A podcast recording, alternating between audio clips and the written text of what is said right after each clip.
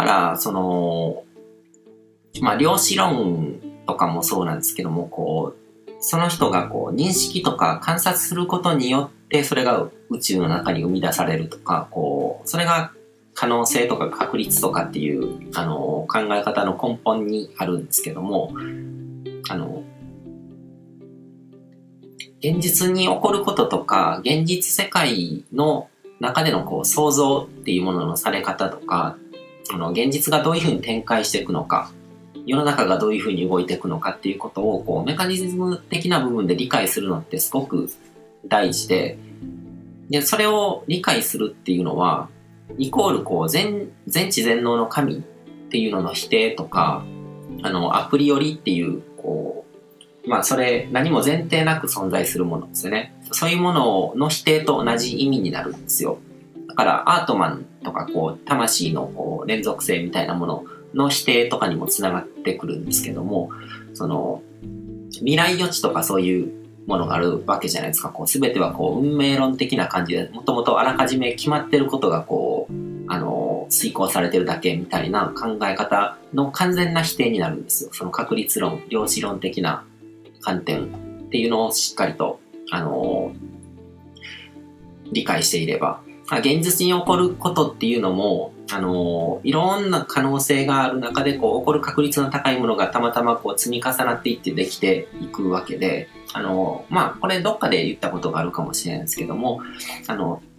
テーブルの上とかからこう、あの、紙を落としたりとかすると、その紙がどこに落ちるかっていうのは、まあ簡単に予測できるけども、100メートルのビルの上からそれを落とした時に、どこに落ちるのかっていうことは、あの、誰にも予測できないです。神様にすら予測できない。つまり、全知全能の神様っていうものはないと。運命論的なものとかもなくて、それを落としてみないと、そこにどこに落ちるっていうことを、その結果が生まれないと、それをあらかじめ予知することはできないっていうのが、僕らが生きてる宇宙の姿なわけですね。うん。だから、あのー、結局そういう宇宙の中で何か自分の望む方向に現実を動かしていきたいとかってなると、それが起こる可能性が高まることをこう積み上げていくっていうことをすると、そっち側に向かいやすくなる。でも、絶対じゃない。何が起こるかわからない。予測もつかないことが起こる可能性って完全に否定することができないので、うん、そういう認識ってすごく大事だと思うんですね。自分が生きてる世界に対する理解っていうのがないと、やっぱり、あの、生きづらくなっちゃうわけですよね。うん、で、そういう認識に立ってると、こう、SLA の者とか、こう、占い師とかの予知とか予言とかにも騙されなくなるし、こう、オカルトな妄想にもとらわれなくなるんですね。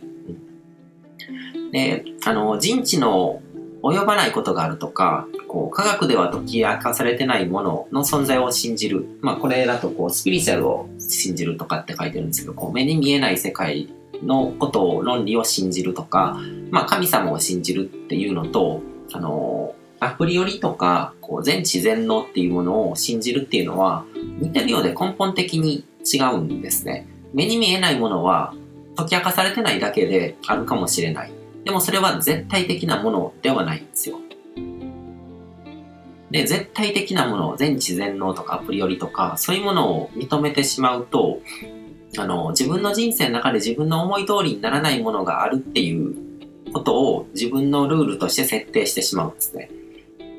だから神様がいて神様によって自分の運命が決められてるとか、前世があって前世のカルマで自分、現世の自分の境遇が決まってしまってるってなると、自分の努力では何も変えられないっていう、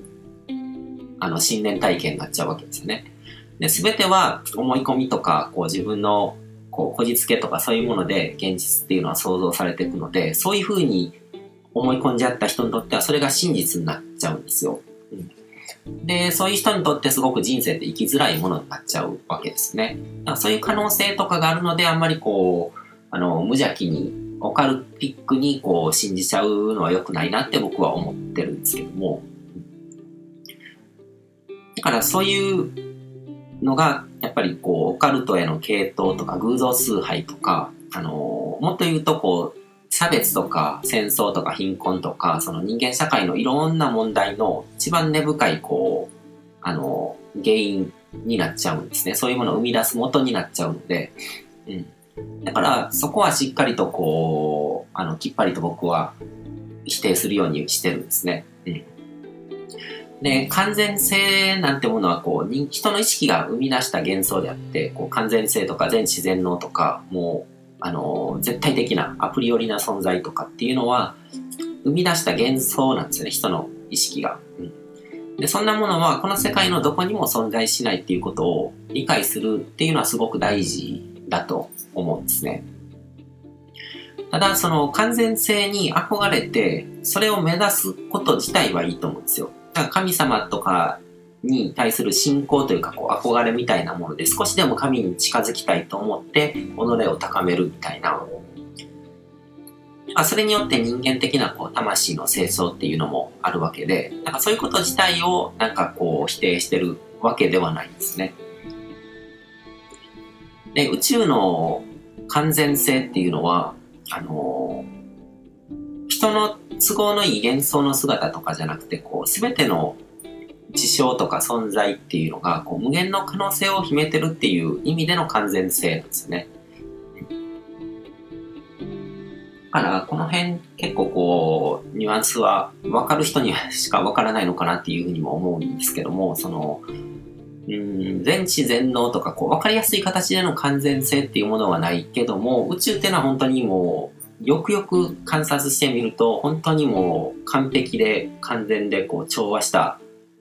成り立ちになってるなっていうのは多分感じると思うす。それがなんかすごくこう、畏敬の念だったりとか、こ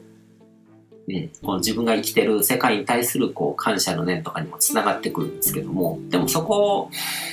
はなんかその、うん、全知全能とかっていうのとか、こう、あらかじめこう決められてるとかっていうのとも違うんですよ。なんかこう、計算されてるわけでもないのに、なんかこう、うまくこう、ハーモニーを奏でてるみたいな。うん、で、そこは誰にもこう、コントロールすることはできない。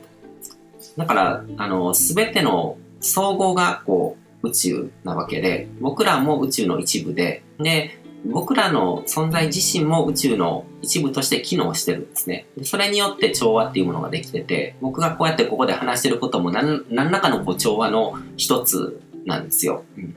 そういう感覚ですね。ただそういう感覚でシンクロニシティっていうものをこう捉えてみると、またなんかいろいろとこう見え方も変わってくるのかなっていうふうには思いますね。